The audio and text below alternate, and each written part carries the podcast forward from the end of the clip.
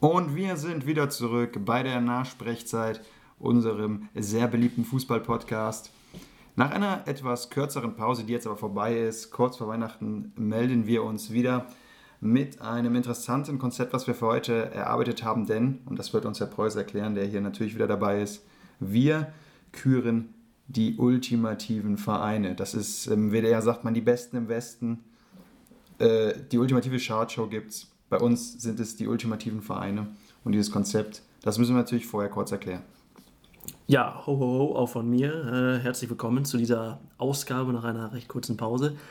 Ja, wir haben ähm, insgesamt 500, 500 Vereine aus ganz Europa bewertet und äh, daraus jetzt eine Top 50 erstellt, die wir in den nächsten Wochen auch vorstellen wollen. Also heute nicht alle 50 auf einmal, aber äh, wir werden heute beginnen mit den ersten Teams und äh, ja, das war ein aufwendiges Prozedere, kann man sagen. Wir haben verschiedene Kategorien gehabt, die wir bewertet haben und je nachdem, wie sie gewichtet wurden von uns, wir haben natürlich die Bewertungen unabhängig voneinander äh, ja, zusammengeführt und daraus äh, entstehen halt die Top 50 hier bei uns.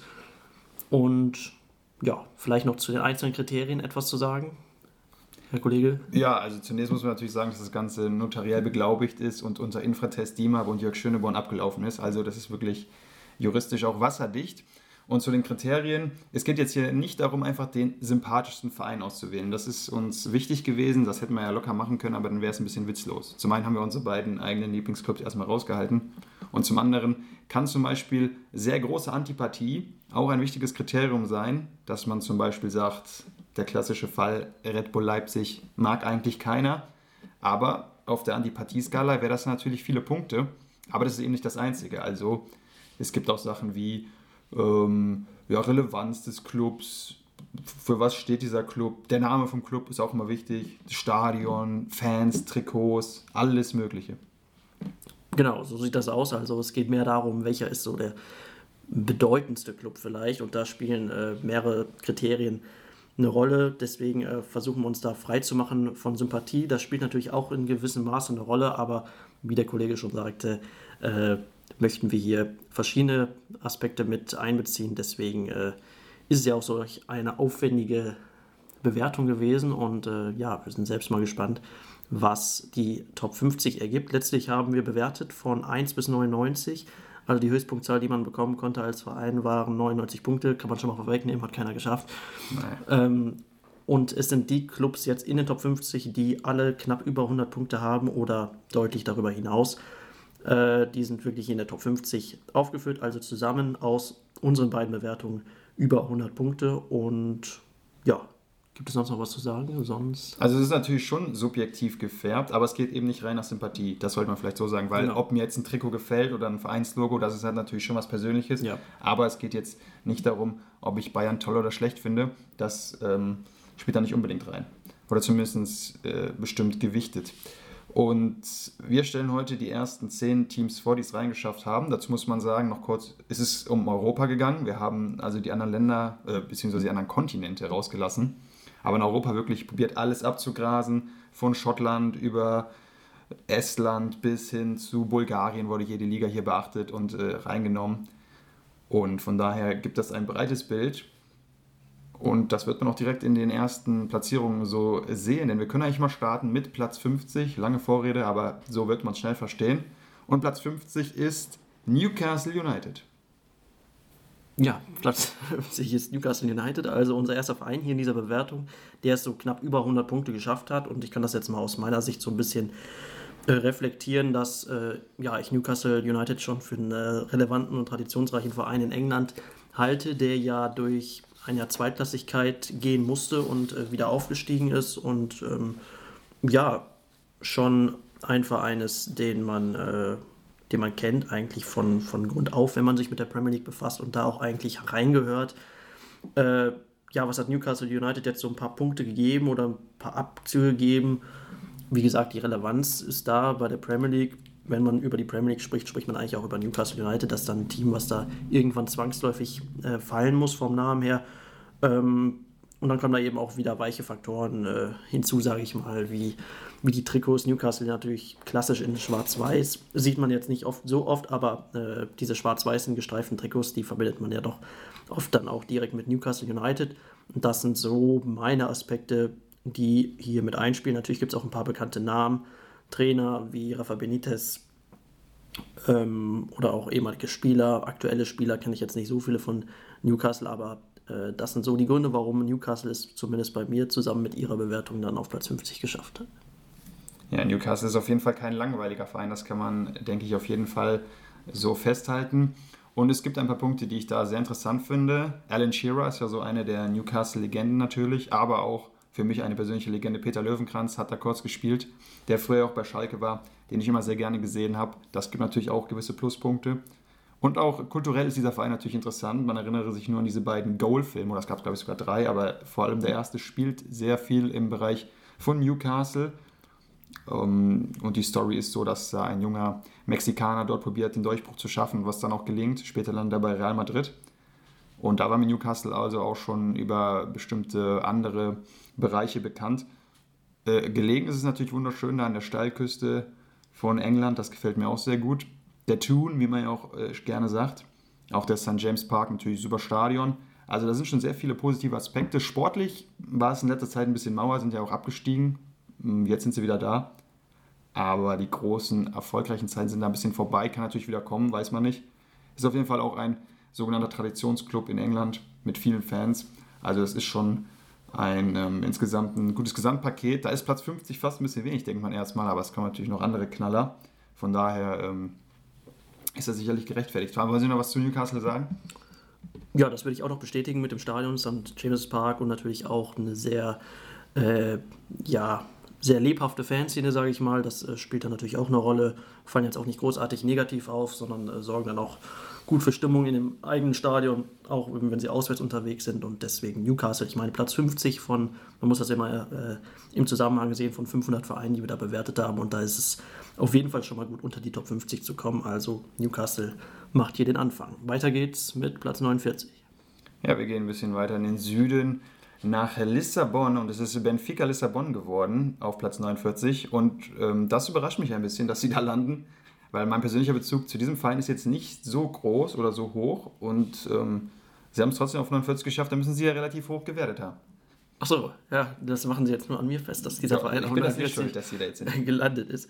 Also ich kann mir das auch nur so erklären, dass äh, Benfica eigentlich auch ein, ein ziemlich relevanter Verein ist in Europa, äh, in der Champions League eigentlich jedes Jahr dabei ist, dann zwar eigentlich jedes Jahr in der Gruppenphase rausfliegt, aber doch ein sehr wichtiger Verein ist und vielleicht äh, der wichtigste in Portugal. Ich weiß jetzt nicht noch, ob äh, Porto vielleicht also, noch kommt. ich kann schon mal so verraten, es wird noch ein portugiesischer Verein kommen. Aber Benfica ähm, ja, hat auch eine lange Tradition. Für mich auch ein sehr schönes Stadion. Auch da kommt das Stadion wieder dazu. Das stimmt. Das Stadio da Luz, das äh, Stadion des Lichts.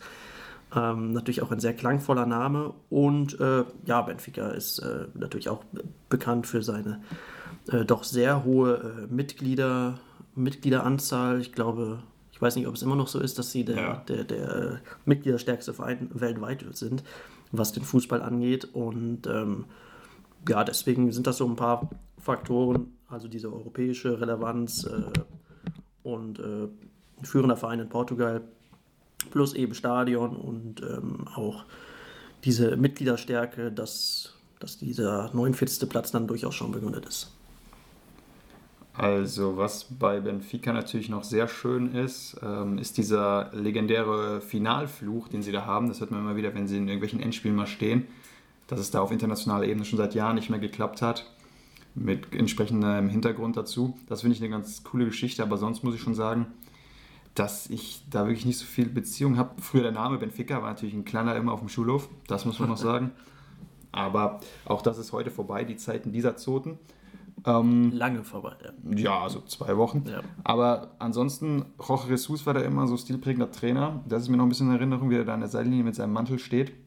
Ist jetzt aber auch vorbei. Der ist ja, glaube ich, dann zu Porto gewechselt, irgendwie so eine Nacht- und Nebelaktion. Bei, bei, Sporting, also bei Sporting noch direkt schlimmer. zum Rivalen rüber gewechselt, aber natürlich auch ein äh, sehr äh, klangvoller Name.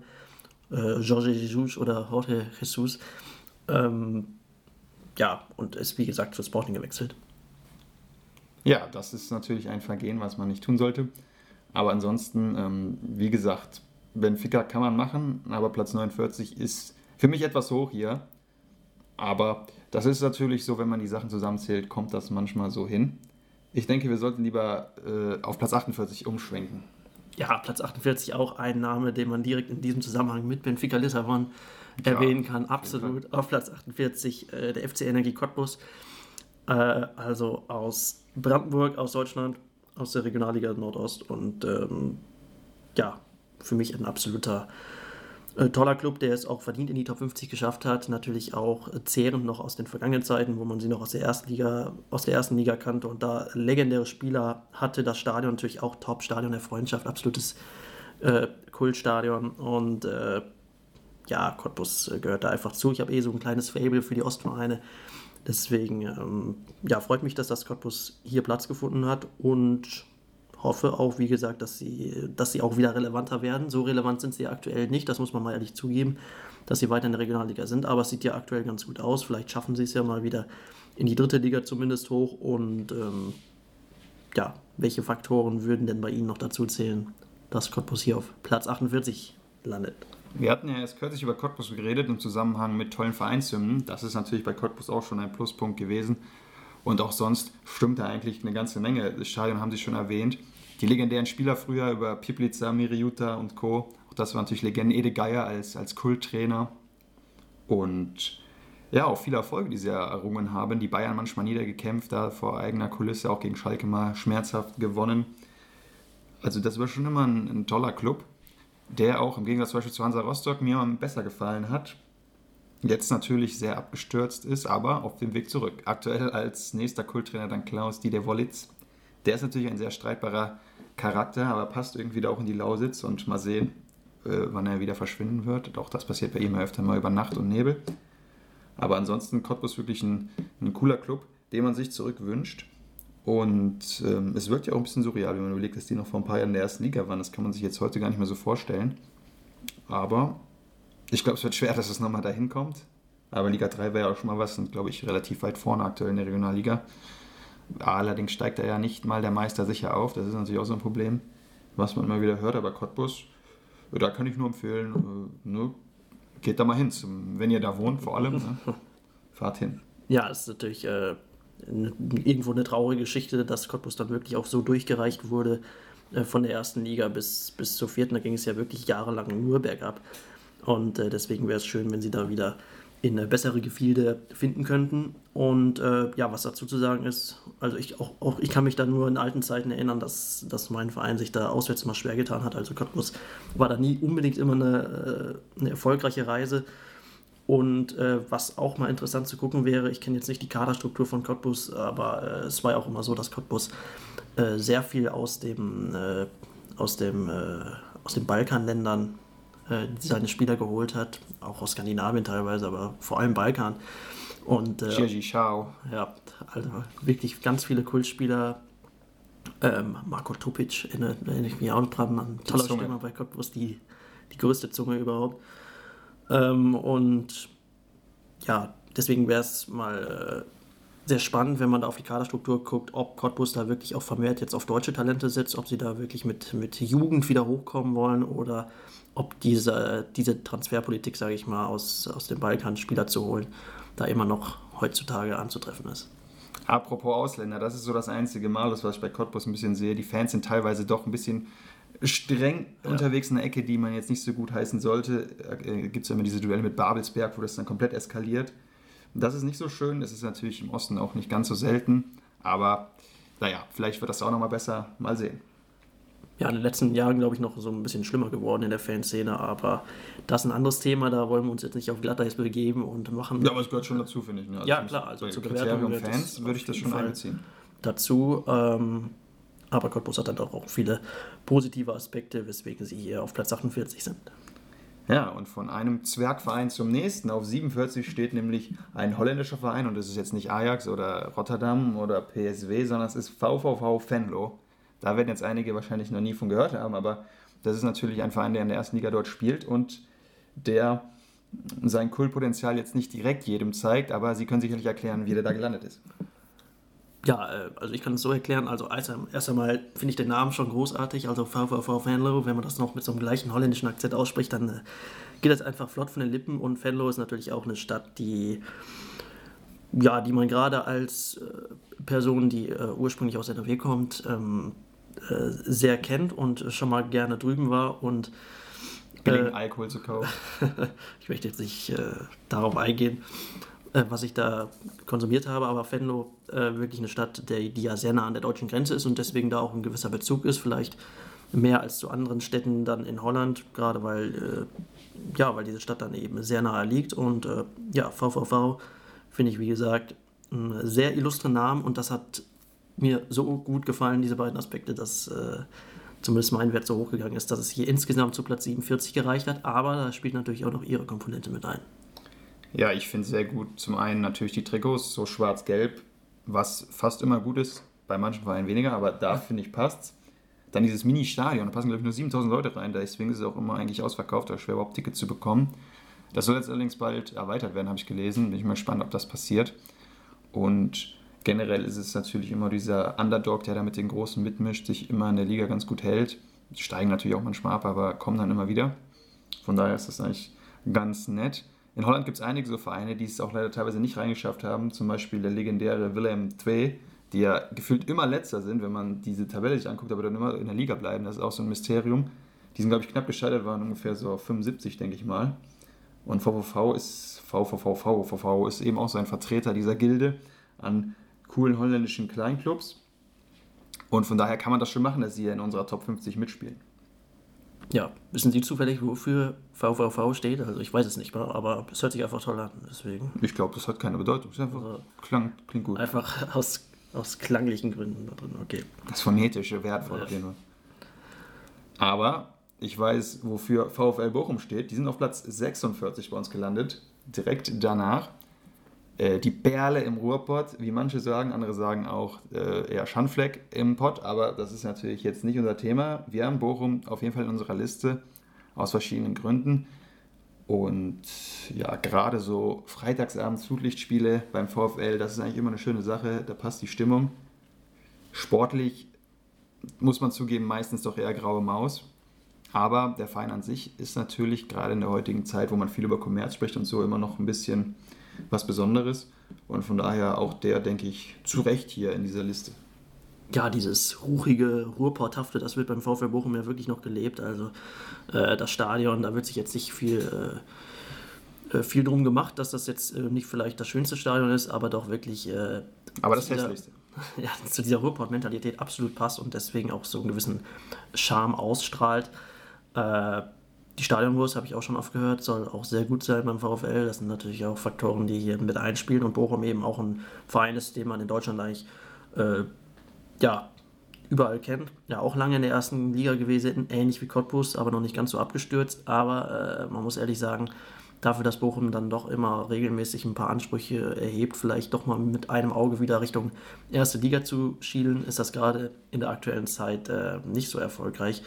Und ähm, ja, ich glaube auch die Fans, die, die, die, trauern noch so ein bisschen dieser Erstliga-Zeit nach und äh, wünschen sich da gerne mal wieder ein bisschen erfolgreichere Zeiten in der zweiten Liga. Also insgesamt sieht man sich vielleicht da immer noch als, als äh, Erstligist.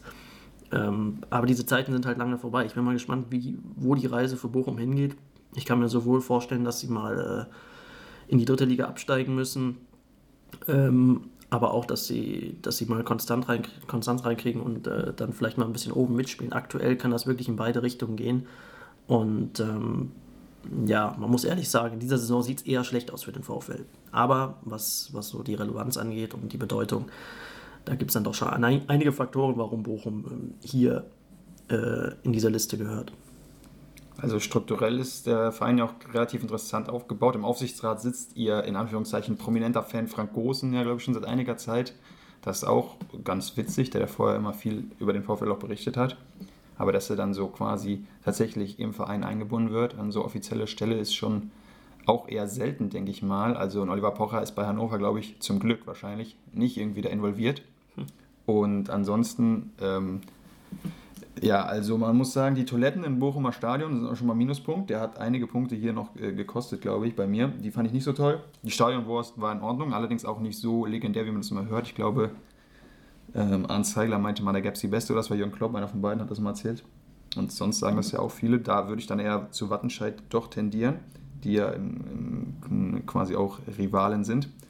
Und was beim VfL Bochum natürlich noch hinzukommt, neben Herbert Grönemeyer, der natürlich auch ähm, Bochum-Fan ist, hat jetzt letztens gesagt, glaube ich, wenn irgendeine Mitgliederzahl erreicht wird, dann singt er mal wieder live. Das ist ja schon eine Volksfestatmosphäre dann sofort.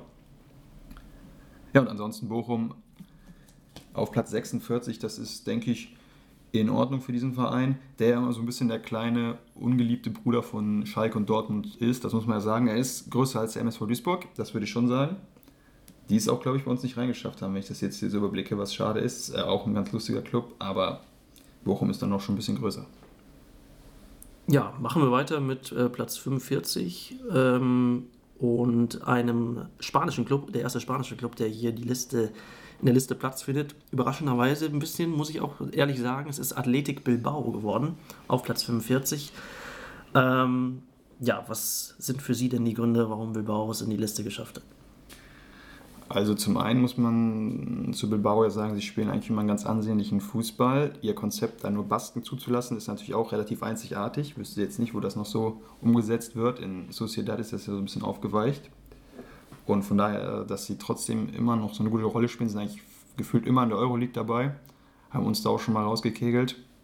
Und dadurch eben auch relativ wenig Spielerfluktuation. Also sind eigentlich fast immer derselbe Kader. Das ist auf jeden Fall schon mal eine ganz interessante Sache. San Mamés Stadion auch ganz gute Stimmung, muss man sagen. Von daher verstehe ich schon, dass sie dabei sind und ähm, allein schon durch dieses Alleinstellungsmerkmal, was sie eben haben. Ja, äh, das sind auch so die Gründe, die es äh, bei mir begründen, warum Bilbao hier in der Liste ist. Ähm, einmal eben dieses mit dem, das Konzept mit den baskischen Spielern, das ja wirklich schon über Jahrzehnte sehen und äh, da wird auch nicht dran gerüttelt. Ich glaube, es gibt einen Kader, der ist äh, Spanier, Franzose von der Nationalität her, aber auch ähm, so, dass er irgendwie Bas im Baskenland geboren ist und aber, glaube ich, für Frankreich spielt und deswegen bei Bilbao spielen darf. Also das ist schon eine sehr, sehr äh, einzigartige Ausnahme dann und deswegen finde ich das auch äh, sehr beeindruckend und auch das Stadion, muss man sagen. Ähm, eigentlich bin ich nicht unbedingt so großer Fan davon, wenn jetzt ein neues Stadion top modern hochgezogen wird, dass ich da direkt sage, äh, ja, das finde ich toll, das ist, ist, super, Stichwort Atletico Madrid. Ähm, ähm, bei Bilbao ist das anders, wirklich ein sehr schönes Stadion und ähm, auch immer Top-Atmosphäre. Da können sich die Basken natürlich auch total identifizieren mit, wenn äh, die Mannschaft aus, aus ihren selbigen besteht und ähm, deswegen Bilbao auf Platz 45. Ja, ansonsten wüsste ich nicht, was man noch groß über diesen Club jetzt hier sagen sollte. Wir können überlegen, weiter zu springen. Oder wollen Sie noch irgendwas Dringendes dort nee, gerne. zu sagen? Dann kommen wir zu, eben schon erwähnt, Oliver Pocher und sein Verein Hannover 96 auf Platz 44. Ja, äh, also ich glaube, das ist, ist, muss man erstmal so sagen, dass äh, es mich jetzt wundern würde, wenn äh, keiner der Erstligisten aus der deutschen Bundesliga es in die Top 50 geschafft hat. Äh, Hannover 96 also auf Platz ähm, 44, die, die äh, ja, wie gesagt, einem natürlich ein geläufiger Name sind und äh, deswegen allein schon einige Punkte bekommen haben. Ähm, dann natürlich äh, ja, eine Top-Hymne haben, haben wir letztens auch besprochen. Ich glaube, bei ihm war es sogar Platz ja, 1, 96, Alte Liebe.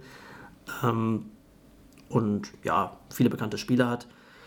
Äh, da mir jetzt aber nichts Großes einfällt, warum sie, ähm, warum sie jetzt weiter oben stehen sollten. Aber sie haben es auf jeden Fall in die Liste geschafft, weil es natürlich auch ein sehr bekannter Name ist. Und äh, ich kann da vom vergangenen Wochenende auch nur berichten, ähm, dass das ein sehr intensives Spiel war. 4 zu 4 ist dann geendet äh, gegen meine Farben. Und äh, ja, deswegen Hannover hier auf Platz 44. Also gibt es so ein paar kleine Gründe, aber ich sage jetzt bei keinem Grund. Äh, äh, deswegen müsste Hannover jetzt viel weiter oben stehen. Was kommt bei Ihnen noch dazu? Ja, viele halten Hannover ja immer für so ein bisschen langweilig, aber ich finde, es gibt immer so ein paar Farbkleckse, die sie setzen. Zum Beispiel, ich glaube, so 2002 oder so war es, wo sie mal eine Zweitligasaison gespielt haben, wo sie wirklich richtig viele Tore geschossen haben. Und das war so die Zeit, wo man sich noch sonntags im DSF Zweite Liga dann Zusammenfassung angeschaut hat. Und da sind sie natürlich dadurch positiv aufgetaucht. und mir in Erinnerung geblieben. Dann ging es immer so weiter, dann waren sie auch lange erstklassig. Im Europapokal eigentlich immer sehr gut abgeliefert, gegen Sevilla und so weiter gekommen. Das waren auch immer gute Auftritte. Dann gab es natürlich noch die ganze Geschichte um Robert Enke, die sie auch relativ gut gelöst haben, fand ich, dadurch auch positiv aufgefallen sind. Und von daher mh, Hannover immer relativ ähm, sympathisch eigentlich für mich, auch wenn sie jetzt tatsächlich öfter auch mal ein bisschen farblos wirken. Jetzt aktuell André Breitenreiter, den ich auch sehr schätze als Coach, was auch sicherlich nicht negativ ist. Ewald Lien ist auch für mich mit Hannover immer irgendwie verbunden. Und auch das natürlich ein toller Coach. Von daher eigentlich viele positive Aspekte und deswegen ähm, zu Recht hier auf Platz 44. Ja, hatten in der Vergangenheit, äh, wie Sie schon sagten, also aktuell mit André Breitenreiter, ähm, viele interessante und äh, äh, durchaus sympathische Trainer Fronzek. auch dann. Fronzek, Neuruhr natürlich. Also, okay, da müsste man von sympathisch vielleicht wieder ein bisschen abdrücken. Aber, Slomka. Ja, der nette Slomka, auch ein Thema für sich. Äh, Hacking war ja auch lange da. Ähm, Zettelewald, wie Sie schon gesagt haben. Und äh, ja, deswegen ist das vielleicht auch noch ein kleiner Aspekt, der bei Hannover damit einspielt. Wir können im Norden bleiben, wenn wir zu Platz 43 kommen. Und das ist jetzt wirklich der Verein, den ja ähm, im Prinzip alle als großer Kultverein immer nennen, der FC St. Pauli. Ja, da können wir auch direkt bei Fronzek und Lien bleiben. Also auch hier St. Pauli äh, als, als ähm, zu nennen. Da würde ich auch mal kurz anfangen. Das, das gehört für mich auch so ein bisschen dazu, was in den letzten Jahren immer aufgefallen ist, dass St. Pauli eigentlich immer Trainer hatte, die äh, eine die keinen Haarwuchs hatten oben auf dem Kopf und das war schon sehr auffällig. Ich glaube, André Schubert gehört da noch zu, dazu. Äh, dann, wie gesagt, Fronzek, äh, Olaf Jansen, hat jetzt, glaube ich, auch nicht so viele Haare. Ja, hoffe ich jetzt mal. Ich glaube, Olaf Jansen hat Haare, aber also, ist schon wieder gefeuert. Ja, Stani natürlich, auch legendärer Trainer bei St. Pauli, den verbindet man ja eigentlich äh, sofort damit. Ähm, und ich finde es auch gut, dass, dass Pauli halt dieses, diesen, äh, ja, immer leicht äh, ab, diesen leicht äh, abtrünnigen Gedanken, dass Pauli sowas Besonderes ist im Profifußball, das auch noch immer ein bisschen beibehalten kann. Und natürlich hatten sie auch den Stadionumbau jetzt äh, vor ein paar Jahren, wo das Millantor dann ein bisschen ausgeweitet wurde und umgebaut wurde, aber trotzdem finde ich, hat das Millantor-Stadion immer noch so einen gewissen alten Charme und ähm, ähm, deswegen würde ich da jetzt auch keine, keine Abzüge geben. Also ich glaube, dieses St. Pauli-Flair, das gibt es auch immer noch. Ähm, würde gerne mal auch persönlich da in dem Stadion sein. Äh, war ich bis jetzt noch nicht. Und ähm, klar, Pauli wie gesagt, ist immer so ein bisschen der leicht abtrünnige Verein im Profifußball, äh, steht so ein bisschen für sich selbst. Jeder sagt auch immer, ja, man muss äh, mal nach St. Pauli fahren, so eine Auswärtsfahrt. Und äh, da sind die Tickets ja, glaube ich, auch bei jedem Verein immer schnell weg, also bei den meisten Vereinen. Und äh, ja, deswegen schon einige Aspekte, die damit einspielen. Natürlich auch die braunen Trikots, muss man auch sagen. St. Pauli in Braun, das äh, hat ja sonst eigentlich kein Profiverein, das das Haupttrikot äh, braun ist. Und ähm, ja, das sind so die Gründe, warum St. Pauli bei mir hier relativ weit oben ist. Ich finde es bei St. Pauli mal ein bisschen schwierig mit diesem Alternativen. Gerade das mag ja so sein, aber auch das äh, vermarktet der Club natürlich auf der anderen Seite extrem, wenn man immer so sagt, das sind noch so ein romantischer Club gegen den Kommerz. Aber auf der anderen Seite sich die Merch-Artikel anguckt bei Pauli, das, oder die, auch die ganze Vermarktung und so, dann finde ich das schon ein bisschen schwer, da noch Unterschiede zu anderen Clubs groß zu sehen. Sicherlich, die Fanszene ist nochmal anders und was natürlich auffällt und was ich mit St. Pauli auch meist verbinde, sind so die handelnden Personen. Ein Ewald Lien, der ja doch eher so politisch dann links steht, der auch öfter mal was raushaut. Oder auch Spieler wie natürlich einer meiner absoluten Lieblinge, äh, Boll. Das, den muss man natürlich auf jeden Fall nennen. Ebbers mit fairen Aktionen aufgefallen. Äh, Jan-Philipp Kaller. Also da gibt es einige, die bei St. Pauli immer wieder ähm, auffallen als sehr, sehr ja, bescheidene, bodenständige Spieler. Und das ist sicherlich ein Punkt, den man positiv nennen kann. Der Verein an sich, da bin ich jetzt gar nicht so der Riesenfan von, was er viele immer auch als gerne als, ich glaube, das ist so der Zweitverein schlechthin. Neben seinem eigenen Club nennt man dann gerne mal, oh, ich bin auch noch so ein Pauli, finde ich auch toll. Ähm, aber das ist jetzt für mich nicht so was. Aber die Spieler, die da waren, das erkenne ich durchaus an. Und von daher sind die Hamburger hier sicherlich ähm, auch zu Recht dabei. Ja, waren noch einige Aspekte, die hier bei St. Pauli äh, wichtig sind und ich glaube auch, äh, dass es aktuell wirklich sehr schwierig ist ähm, mit diesen Alternativen und gleichzeitig doch äh, kommerziell, aber das hält sich noch so die Frage, dass ich sage, äh, ja, ist okay, aber es gehört auch eben auf der heutigen Zeit dazu, dass man da irgendwo auch äh, ja, sich hält im Profifußball und da äh, kommerziell eben auch auf einer gewissen Schiene fahren muss. Ja, das ist klar, aber dann soll man halt nicht auf der anderen Seite immer so Anti-Establishment tun, ne? das ist das Problem. Ja. Ich ja, finde es sehr gut, dass sie zum Beispiel, die hatten ja vor einem Jahr oder so Aufsehen erregt, dadurch, dass sie das Logo von Leipzig nicht zeigen wollten. Gab es auch große Diskussionen drüber. Das ist ja dann ganz sympathisch, aber sie spielen das Spiel natürlich auf der anderen Seite trotzdem auch mit. Haben, glaube ich, dann auch mal einen Energy Drink Hersteller als Sponsor gehabt und so. Also das ist halt auch immer so ein schmaler Grad. Ja, wie gesagt, ist ein sehr schmaler Grad. Der BVB hatte das ja auch mit, mit Leipzig, mit dem Leipzig-Logo vielleicht davon abge, ja? abgekupfert. Ja, ja. Ich glaube, das machen sie auch immer noch. Echte Liebe. Naja, äh, aber Pauli, ja. Da, dabei möchte ich es eigentlich belassen. Also, wie gesagt, einige Punkte, die St. Pauli hier in die Top 50 bringen. Wir können direkt in der zweiten Liga bleiben, denn auf Platz 42 steht der Club, der FC Nürnberg ähm, aus dem schönen Frankenland. Und ähm, das ist natürlich ein sympathischer Club. Wir sind natürlich als Schalker da mit einer Fanfreundschaft verbunden. Aber auch sonst mag ich die Nürnberger eigentlich. Sind immer ähm, ganz nett, relativ positiv aufgefallen. Allerdings muss man auch sagen, polarisiert jetzt nicht so stark. Nee, aber ein wichtiger Verein schon, auch in Deutschland, auch so ähnlich wie Bochum, nur ein bisschen besser, äh, was so relevante Vereine angeht und eigentlich auch ein Club, der in die erste Liga gehört und äh, da vermutlich auch in der nächsten Saison wieder ähm, ja, hinfinden wird, weil sie doch in aktuell der zweiten Liga äh, mit das konstanteste Team sind und da äh, denke ich noch Platz finden werden auf den ersten drei Plätzen, wahrscheinlich sogar unter den ersten beiden, aber das ist ein bisschen Zukunftsmusik. Ähm, aber Nürnberg ein sehr äh, relevanter Verein, der wie gesagt in die erste Liga gehört. Was mich so ein bisschen stört, ist das Stadion. Also ich mag dieses Stadion überhaupt nicht. Ähm, von, ja, vom Aufbau her, von der, von der Form her. Ich finde die Fans sind auch relativ weit weg. Dann äh, ist das immer so eine komische Ecke. Ich glaube, eine Bahn ist ja auch noch zwischen. Das ist ja eh so, ein, äh, so, ein, so eine Sache, die nur für kleine äh, Stadien in der Regionalliga oder weiter runter äh, mit Charme verbunden ist. Aber da wirklich nicht so, so toll dazu gehört. Und auch die Stadionnamen, muss ich auch mal sagen, finde ich nicht so schön bei Nürnberg. Ich weiß gar nicht, wie sie aktuell heißen. Heißen sie nicht Max-Morlock-Stadion mittlerweile? Das Easy Credit, war das nicht mehr Easy Credit oder sowas? Also wenn es natürlich so ein Traditions, die Rückkehr zu einem traditionsvollen Namen ist, wie Frankenstadion oder Max-Morlock-Stadion, dann äh, ist es natürlich schön, aber da muss ich jetzt sagen, äh, das gefällt mir wirklich so äh, mit am wenigsten von den äh, deutschen Profivereinen, das Stadion von Nürnberg. Ja, das Trikot dafür eigentlich immer ganz schön, so Weinrot, das ist ein ganz schöner Ton. Und was mir auch noch gerade auffällt, was wir eben natürlich auch noch nicht erwähnt haben, aber sie haben auch eine äh, Rivalität mit den Förtern. Das ist ein Derby, was jetzt natürlich nicht an die ganz großen Derbys rankommt, aber immer klein, aber doch recht fein ist.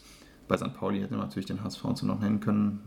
Aber es gibt natürlich auch Vereine wie ähm, der VfL Bochum, die eher nicht so das tolle Derby haben, weil bei Bochum weiß man gar nicht, wer soll als der Feind sein. Im Gegensatz zu Hannover, da ist mit Braunschweig dann wieder klar. Also auch das kann man hier erwähnen, noch als, als Punkt, den man, den man ähm, erwähnen sollte beim Club. Und von daher ähm, ja, haben sie es hier reingeschafft. Und vielleicht schaffen sie es ja auch wieder in die erste Liga rein. Das sieht ja ganz gut aus aktuell. Und dann haben wir eigentlich nur noch ein Team, was übrig bleibt. Ja, und das ist jetzt ein bisschen schwierig, denn es handelt sich um die Monegassen der AS Monaco. Ein Verein, der also ich wundere mich ein bisschen, dass sie drin sind, weil so toll finde ich es irgendwie nicht. Man muss, also letzte Saison, da waren sie natürlich sportlich überragend unterwegs mit Mbappé und Co., das hat man sich sehr gerne angeguckt. Aber der Verein an sich ist schon ein kleiner Witz, muss ich sagen. Also das Champions League-Finale damals gegen Porto, das gebe ich noch gerne drauf, aber nie ausverkauft, egal gegen wen sie spielen, irgendwie, obwohl da nur 5000 überhaupt reinpassen oder so. Also es ist wirklich ein Witz. Der Verein an sich auch irgendwie langweilig und blöd, also ich weiß nicht, wie die so viele Punkte bekommen haben.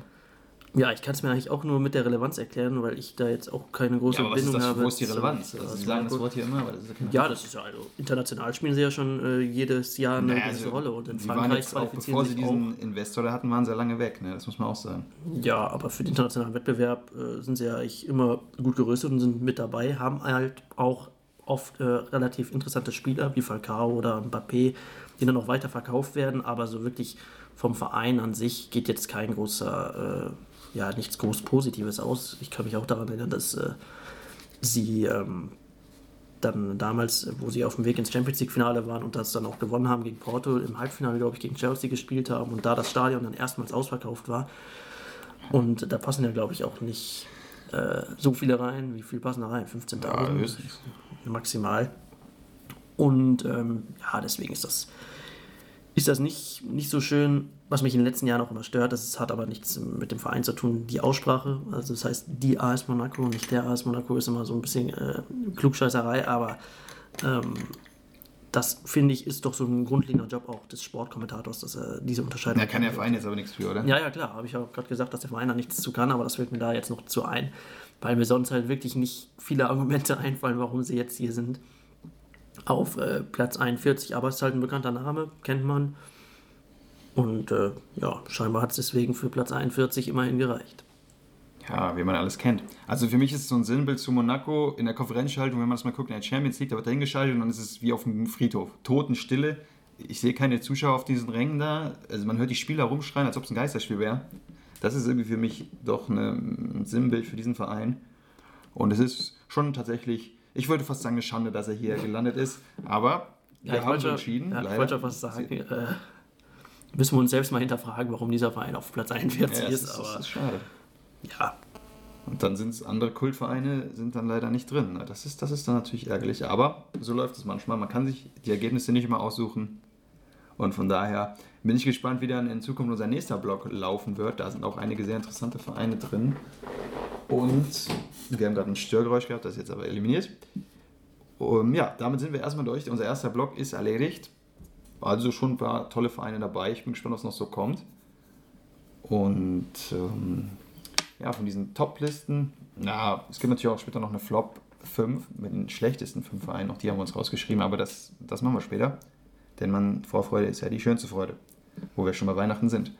Aber gehen wir auch mal ein bisschen zurück zum aktuellen Geschehen.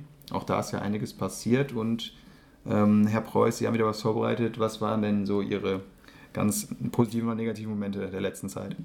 Ja, ist ja doch ein paar Wochen her, dass wir äh, unsere letzte Ausgabe aufgenommen haben und ich weiß gar nicht mehr, ob da noch irgendwas war, was man jetzt hätte mit aufnehmen können. Deswegen habe ich mich einfach für äh, sehr aktuelle Dinge entschieden ähm, und komme da einfach auf den letzten Bundesligaspieltag nochmal zu sprechen als mein A der Woche, das A und O der Woche. Äh, Sie wissen es, liebe Zuhörer, unsere Top-Kategorie ist wieder da. Ja. Äh, also das A der Woche, das Positive, äh, wäre der 17. Spieltag in der Fußball-Bundesliga nochmal ein Top-Spieltag, wirklich vor der Bundesliga-Pause. Man hat ja so maximal zwei, dreimal vielleicht im Jahr eine Konferenz samstags, die, äh, mit der man äh, wirklich so ein bisschen mitgeht und äh, wo dann auch viel passiert. Und diesen Spieltag sind einfach viele Tore gefallen, 34, das ist natürlich grundsätzlich schon erstmal gut.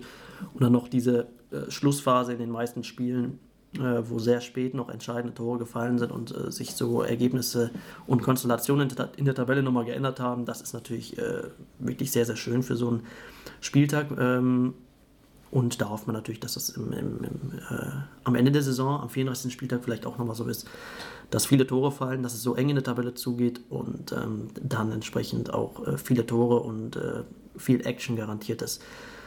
Ist nicht immer so, und deswegen finde ich es ein bisschen bemerkenswert, dass äh, dieser Spieltag ähm, ja, äh, viel gezeigt hat, eigentlich alles so mit dabei war und äh, deswegen sehr unterhaltsam war. Ja, es ist natürlich, ich habe ja Einzelspiele natürlich geschaut am Samstag, aber es ist wohl in der Konferenz gut abgegangen. Habe auch gehört, Leute haben da noch in den letzten Sekunden viele dreistellige äh, Beigeldbeträge gewonnen bei diesen Sportwetten. Also da war wohl einiges los. Und so ein bisschen war dieser Spieltag ja auch ein Symbol für die ganze Hinrunde, dass es doch sehr eng ist, dass äh, viele Tore zwar fallen, aber dass es am Ende oft Punkteteilung gibt und deswegen ist die Tabelle auch so, wie sie ist, dass quasi ab Platz 2 bis 10 alles sehr eng beieinander ist. Die einen sagen, das spricht gegen die Qualität, die anderen sagen, das spricht für die Qualität der Liga. Ist äh, eine interessante Frage, die wir vielleicht nochmal kurz diskutieren sollten. Ich bin ein bisschen zwiegespalten, also ich weiß nicht genau. Viele haben jetzt den Abgesang auf die Liga ja schon gestartet, auch so die schlechten Ergebnisse in Europa natürlich dafür ähm, ja, gesprochen haben, aber vielleicht ist es ja auch einfach ein Zeichen, dass es sehr kompetitiv ist, ich weiß nicht. Ja, ist auf jeden Fall sehr ausgeglichen. Also man kann wirklich nicht sagen, dass, äh, dass es einen klaren Absteiger gibt, also im Vorhinein. Also mittlerweile kann man ja, natürlich sagen, dass, sagen. dass ein Absteiger äh, feststehen würde, aber man kann vorher eigentlich nicht so wirklich sagen, ja, okay, das, das Team steigt ab und dann wird man meist noch eines Besseren belehrt. Viele sogenannte Experten tippen dann am Anfang der Saison die Tabelle und dann sieht es nach der Hinrunde schon völlig durchgewirbelt aus und äh, Vereine finden sich oben wieder, andere wiederum unten, die man dann auch wirklich andersrum erwartet hätte. Und so ist das wirklich immer sehr, sehr ausgeglichen und spannend in, in der deutschen Liga. Äh, von Platz 2 bis 10 sind es jetzt, glaube ich, wie viele Punkte? Fünf insgesamt oder vier sogar nur. Äh, vier Teams punktgleich mit 28 Punkten oben dabei und unten äh, ist es halt auch äh, ja, traditionell eng und wird es natürlich auch eng sein, sicherlich am Ende der Saison, ähm, wenn es dann wirklich ums Eingemachte geht. Und äh, deswegen ist das sehr, sehr spannend. Und äh, gerade in den letzten Jahren hat es sich ja so entwickelt, dass viele Teams den Anspruch haben und auch die Möglichkeiten haben, oben mitzuspielen und dann auch im internationalen Wettbewerb zu landen. Und äh, das zeigt sich gerade in dieser Saison. Es ist wirklich sehr, sehr hart umkämpft und ähm, da muss man dann schon gerade zum Ende hin Konstanz zeigen, dass man es dann auch wirklich verdient hat, unter die Top 4 oder Top 6 äh, es zu schaffen und dann auch wirklich Deutschland mal vielleicht würdig in Europa zu vertreten. Das ist natürlich immer so ein Punkt in den letzten Jahren, der äh, kritisch gesehen wird und äh, warum die Deutschen dann international gegen äh, irgendwelche skandinavischen, äh, gefühlt zweitklassigen Vereine dann ausscheiden und in der Gruppenphase der Euroleague schon Adieu sagen, das äh, erschließt sich mir dann nie ganz, warum das so ist und ähm, ja, deswegen ist es schwierig, da so die Gründe zu nennen, weil ich Deu die deutsche Liga eigentlich für eine sehr gute Liga halte, die sehr kompetitiv ist, also auch man, man sehr gefordert wird, keine klaren Siege erwarten kann, wenn man in ein Spiel geht. Und äh, ja, dass das so ein bisschen ähm, der Zwiespalt ist, warum es international dann nicht klappt gegen andere Teams, obwohl man in der Liga ja eigentlich gefordert ist und äh, sich dann auch in der Saison dann davor äh, durchgesetzt hat. Man könnte eigentlich sagen, ohne die Bayern wäre es wunderbar spannend. Allerdings haben die anderen Ligen das Problem aktuell genauso. City ist ganz weit weg, Barca ist schon relativ weit weg. Nur in Italien ist wirklich dieses Mal sehr eng, aber da war Juve auch jetzt seit zehn Jahren Dauermeister. Also dieses Argument, das halte ich immer für ein bisschen mm, unzutreffend. Und zum anderen muss man auch sagen, dass es sehr schnelllebig ist. Das hat Uli Hoeneß letztens gesagt, der würde ich jetzt mal selten, aber es ist so, dem würde ich zustimmen. Man hat ja nach den Anfangsspielen von Bosch beim BVB schon von der Zeitenwende gelabert und jetzt ist der BVB sicher Meister und heute stehen sie zig Punkte hinter den Bayern, also das geht auch relativ flott. Und 2013 gab es noch zwei deutsche Vereine im Champions League-Finale, das darf man auch nicht vergessen. Und die Fünfjahreswertung gilt eben über fünf Jahre und nicht über ein Jahr. Dieses Jahr war auch ein, tatsächlich eine gewisse Ausnahmesituation, denn das Gladbach, Schalke, Leverkusen, schwächeln und nicht in Europa spielen, das gibt es ja selten. Und dann kamen halt Teams, die noch null Erfahrung da auch hatten. Das hat man ja dann auch schmerzhaft gemerkt. Aber in der nächsten Saison, wenn man das aktuell anguckt, sind dann doch wieder die Arrivierten dabei und werden da auch, denke ich, den einen oder anderen Erfolg wiederholen. Von daher sollte man da jetzt auch nicht zu hysterisch werden. Am Ende wird man Platz 3 oder 4 in der Fünfjahreswertung haben, zementiert auf die nächsten Jahre, das ist eigentlich relativ sicher. Und dann hat man die vier sicheren Champions League Startplätze nach diesem neuen System ja auch. Von daher so what? England wird sowieso finanziell stärker sein und Spanien wird spielerisch auch äh, dominant bleiben. Von daher, ich weiß nicht, ob man sich da so die Gedanken machen muss. Klar, man sollte gucken, dass man immer äh, besser wird, das ist ja klar. Aber jetzt äh, teilweise sind mir die, die ähm, Abgesänge doch ein bisschen zu krass. Ja, man muss sicherlich immer so von Saison zu Saison sehen, welche Teams da mit dabei sind. Dieses Jahr sind es halt auch viele, die recht unerfahren sind. Leipzig direkt in den internationalen Wettbewerb, direkt in der Champions League und äh, diese Belastung hatten sie ja vorher auch nicht. Die Hertha, ja, ich will fast sagen, traditionell schlecht, wenn es nach Europa ja, geht. Das, hat, das ist immer so. Ähm, und eben kleinere Vereine, die dann sich dann nicht so oft da wiederfinden, so Augsburg oder Mainz, was dann sich ab und zu mal in die Euroleague verläuft, dann auch zu Recht, weil sie dann vorher eine gute Saison gespielt haben, aber da dann eben ja wenig Erfahrung haben und äh, dann oft Lehrgeld zahlen. Und die Meisterschaft für diese Vereine dann meist ja doch noch das, das äh, äh, das äh, täglich Brot ist und ähm, es dann auch oft wieder nach unten gehen kann. Vielleicht ist das so ein Problem und dann legt man den Fokus sicherlich eher auf die Liga als äh, nach Europa. Und ja, da würde ich noch direkt auf, äh, auf das Kontra meines, meiner heutigen Ausgabe oder unserer heutigen Ausgabe hier. Ähm, ja, das ist Ihre Ausgabe. Ja, ja, nee, ein bisschen falsch formuliert, deswegen wollte ich es direkt korrigieren. Äh, nee, mein negativer Punkt war, dass, äh, was Sie schon angesprochen hatten, diese Meisterschaftsspannung in Europa äh, wirklich dieses Jahr kaum gegeben ist. Also in Italien, wenn man da mal so die Top-Ligen vergleicht, da noch am ehesten. Äh, aber Spanien halt Barca vorne wegmarschiert. Ähm, in, selbst in England, wo es eigentlich ja immer recht spannend zugeht, Chelsea da relativ deutlich Meister geworden ist und äh, ja, jetzt natürlich auch Manchester City eigentlich überhaupt keine Blöße sich gibt und äh, sich auch keine Blöße, glaube ich, geben, mehr geben wird in der Ja, einmal unentschieden gespielt, ne? Ja, aber muss aufpassen. Aber dass dann Teams wie äh, ja, United oder in Spanien dann aktuell auch Atletico Madrid, die auch noch ungeschlagen sind in der Saison, dann einfach da nicht rankommen, weil das dann doch nochmal eine andere äh, andere Liga ist, die Barca da spielt oder City, dann ist das ein bisschen schade um die Meisterschaft. Und ähm, ja, deswegen ist dieser Aspekt sicherlich auch interessant, äh, wenn man sagt, die Bayern würden jetzt nicht in der Bundesliga mitspielen oder äh, ja, oder weniger Punkte kriegen, dann, äh, dann wäre die Meisterschaft sicherlich offener und äh, sehr, sehr, die Liga eine sehr, sehr spannende und äh, hätte dann vielleicht auch noch eine andere Wahrnehmung im Ausland als äh, als das aktuell so der Fall ist. Ja, nur hätte man dann international natürlich noch viel weniger Punkte, ne? das muss man auch sagen. Also ohne die Bayern sähe es ja dann doch in so einer Fünfjahreswertung ein bisschen übler aus. Ja, klar. Da liegt es dann auch dann an den anderen Vereinen mal ein bisschen weiterzukommen und äh, erfolgreicher zu sein international, weil das Potenzial dafür ist, denke ich, absolut gegeben und da kann man sich oder muss man sich auch nicht verstecken vor anderen europäischen Vereinen, die dann auch auf diesem Niveau äh, mitspielen und ja eigentlich ein ähnliches Problem haben wie die deutschen Vereine, dass man äh, dem ganz großen einen Club hinterherläuft aktuell und ja, es dann aber vielleicht mit anderen wiederum aufnehmen kann in Europa. Aber diese Meisterschaftsspannung, das ist so ein aktueller Kritikpunkt. Ähm, ja, oder ein Punkt, der so ein bisschen mir missfällt. Ja, meinen positiven Punkt, den ich nennen möchte, das, ich gebe jetzt auch ein paar Sympathiepunkte, kurz zu Weihnachten kann man das ja machen, an Nico Kovac von Eintracht Frankfurt, den ich ja, als er sein Amt angetreten hat, eher jetzt so gedacht habe, naja, das wird nicht so was. Dann war es sportlich sehr gut, aber was mir vor allem sehr gefällt bei ihm, ist so dieses menschliche, er wirkt sehr sympathisch, gibt sehr gute Interviews und ich habe auch nicht das Gefühl bei ihm, dass es so aufgesetzt ist. Das wirkt tatsächlich auch sehr authentisch. Und da ist er mir jetzt schon öfter sehr positiv aufgefallen, in den letzten Wochen auch wieder. Und von daher würde ich den einfach mal hier herausheben wollen. Man muss ja nicht immer was Negatives suchen. Den Fußball, den Frankfurt spielt, dann ist es wieder ein anderes Thema. Das ist dann nicht so schön, aber das Menschliche muss ja auch stimmen. Ähm, und beim Negativen noch, weil Sie noch was zu Kovac sagen. Ja, zu Kovac kann ich äh, eigentlich nur bestätigen. Also äh, sehr sympathisch. Äh, auch ein guter Coach. Also ich glaube, bei Frankfurt ist es nicht so einfach, äh, so eine Mannschaft zu handeln. Ist ja wirklich auch sehr, sehr international geprägt, ähm, aus verschiedensten Ländern und dann solch einen aktuell erfolgreichen Fußball zu spielen, natürlich auf äh, irgendwo ihre Art und Weise.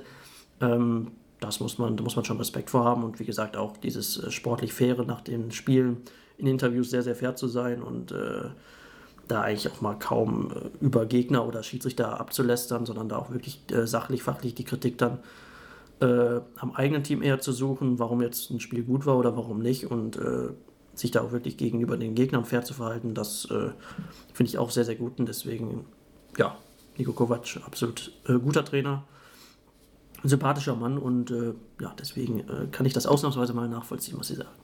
Ja, und ähm, das Negative können Sie vielleicht auch nachvollziehen, denn mir geht es um den DFB in Zusammenspiel mit der ARD. Denn jetzt stehen ja die Viertelfinalspiele, äh, die Achtelfinalspiele, Entschuldigung, an.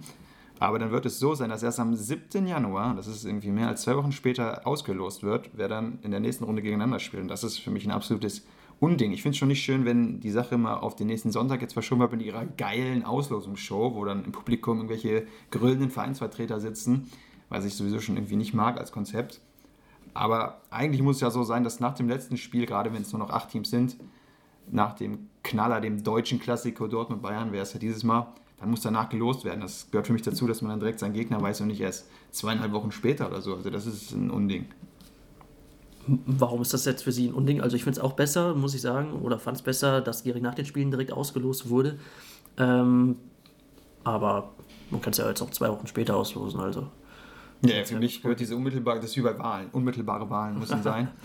und ich meine, in der Champions League, da ist es dann immer ein paar Tage, das verstehe ich ja noch. Und man hätte jetzt auch den nächsten Sonntag nehmen können, aber eben nicht wegen Weihnachten. Und dann verschiebt man das auf den 7. Januar. Also das ist schon eine sehr ja. dumme Entscheidung. Ja, also das, was ich auch kritisieren äh, kann, ist, dass dieses da auch wieder so eine große Show jetzt mittlerweile draus gemacht wird. Sonntags 18 Uhr im ersten dann wirklich eine halbe Stunde nur Auslosung gezeigt wird.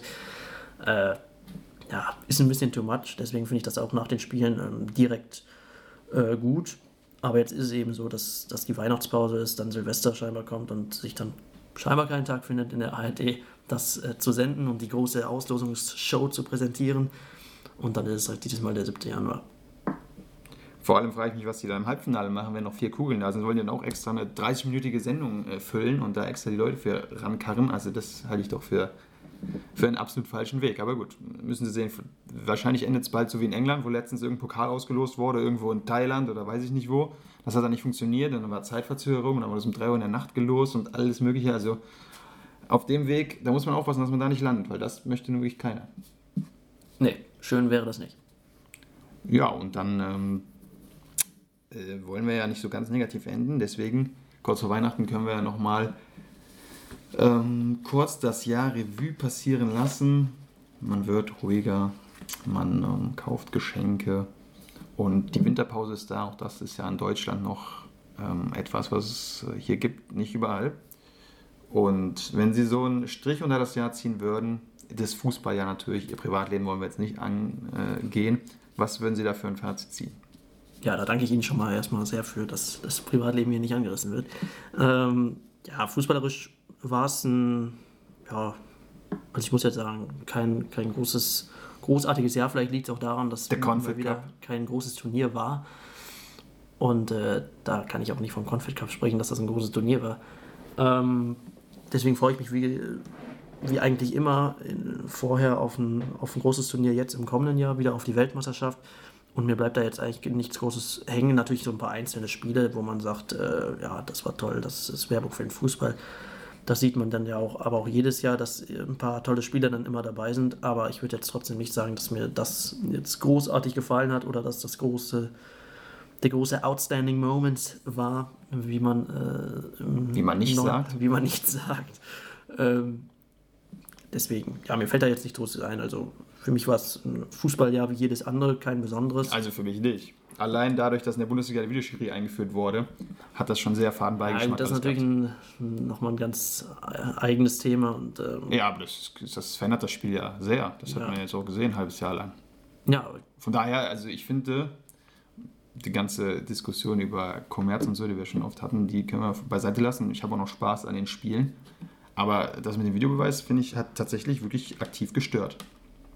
Ja, das ist ja auch nichts Neues. Also äh, ich habe hab mir da jetzt eher fußballerische Gedanken gemacht, welches Spiel mir so gefallen hat an sich. Da gehört der Videobeweis natürlich auch irgendwo zu, dass er ein Spiel irgendwo kaputt macht.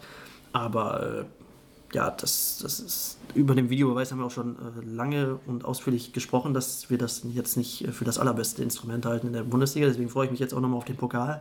Pokal-Achtelfinale, da äh, gibt es dann nochmal ein Spiel, wo kein Videobeweis ist. Aber viermal auswechseln bei Verlängerung. Ja. Das ist die Sonderregel. Ja, das ist, finde ich auf jeden Fall besser als ein Videobeweis. Naja, aber ich verstehe nicht, warum macht man das nur im Pokal? Also, das ist irgendwie so ein. Man muss die Sachen mal irgendwie einheitlich erhalten. Sonst bald gibt es 300 Sonderregeln. Dann wird in der zweiten Liga das gespielt, da kann man fünfmal auswechseln, da gibt es den Videobeweis, da gibt es die Torkamera, da gibt es das. Also, das ist alles. Ja, ist dann auch die Frage, warum der Videobeweis dann ausgerechnet ab dem Viertelfinale im Pokal kommt, ist natürlich wahrscheinlich auch damit begründet, dass kleinere Teams da einfach nicht den Aufwand machen Ja, können. wer- welches kleine das Team spielt da auszubauen, Noch, ne? Paderborn ist, glaube ich, der kleinste. Ja, deswegen kann man das auch eigentlich schon ein bisschen früher machen, wenn man es denn durchziehen will. Ich würde es natürlich überhaupt gar nicht machen. Und äh, ja, das äh, würde ich da zu dem Thema Videobeweis noch sagen. Ähm, also ich kann verstehen, dass es so was Negatives auf, ist, was aufgefallen ist in diesem Jahr und äh, wirklich sich von Spieltag zu Spieltag zieht. Also jedes Team hat mittlerweile so eine, seine Geschichte mit dem Videobeweis. Ähm, und das hört eigentlich auch kaum auf. Also irgendwas gibt es dann immer, warum das nicht ganz so ausgereift ist. Aber ich bleibe dabei. Leider muss man sagen, äh, geht die Tendenz doch dahin, dass der Videobeweis, so befürchte ich es, dass, äh, dass er dann auch langfristig in der Bundesliga äh, Einzug halten wird. Und jetzt ganz zum Abschluss, wahrscheinlich die letzte Ausgabe auch in diesem Jahr schon. Deswegen, was ist denn Ihr fußballerischer Wunsch für 2018, wenn Sie einen frei hätten? Wir werden Weltmeister. Ja, wir sind ja schon Wen, wen meinen Sie jetzt mit wir? 2014. Panama. Äh, Ich, also fußballerisch würde ich äh, sagen, ja, also in erster Linie natürlich äh, sehe ich da immer meinen eigenen Verein, hoffe, dass, äh, dass der sich für die Champions League qualifiziert. Das wäre schon äh, sehr, sehr schön. Gerade nach so einem Jahr europäischer Abstinenz darf dann, es dann gerne wieder europäisch sein. Und wenn man so ein bisschen Champions League verwöhnt ist aus den letzten Jahren, äh, dann äh, wäre es natürlich toll, wenn das so das Maximum wäre. Und das ist das Maximum einfach aktuell ähm, in der Bundesliga, wenn man die Bayern als automatischen Meister mitrechnet ähm, dass man das erreicht. Und ja, dann ist die WM natürlich ein großes Highlight. Da hoffe ich einfach auf bessere Spiele, als das bei der letzten Europameisterschaft war. Da war doch viel schlechter Fußball dabei. Und ich hoffe, es wird nicht so ein äh, schlimmes taktisches Geplänkel ähm, mit wenigen Toren dann auch meist verbunden, äh, wie bei der Europameisterschaft. Und hoffe da, dass äh, wir einige schöne Spiele zu sehen bekommen und dass ein, ein, ein schönes Turnier wird. Und hoffe, dass das auch von relativ wenigen negativen Randerscheinungen dann in Russland begleitet sein wird. Ja, und dann kommen wir zu unserem Ende und das Schlusswort, nachdem ich den Hörern natürlich schon mal alles erdenklich gute, gesegnete Weihnachten und ein frohes neues Jahr wünsche. Das Schlusswort, das haben Sie. Haben Sie denn noch Wünsche für das Fußballerische? Die habe ich, aber die verrate ich nicht, weil sonst gehen sie nicht in Erfüllung. So. Und deswegen äh, Ah, schweige war- ich dazu. Das war clever. Mist, ja. Ähm, ja, ich wünsche natürlich unseren äh, Zuhörern natürlich auch ein gesegnetes Weihnachtsfest, äh, eine ruhige, besinnliche Zeit, mal ein bisschen runterkommen vom ganzen Trubel, der so das ganze Jahr war und dann äh, natürlich einen guten Übergang ins neue Jahr, wo wir sie natürlich mit offenen Armen wieder empfangen werden. Bis dahin, eine schöne Zeit.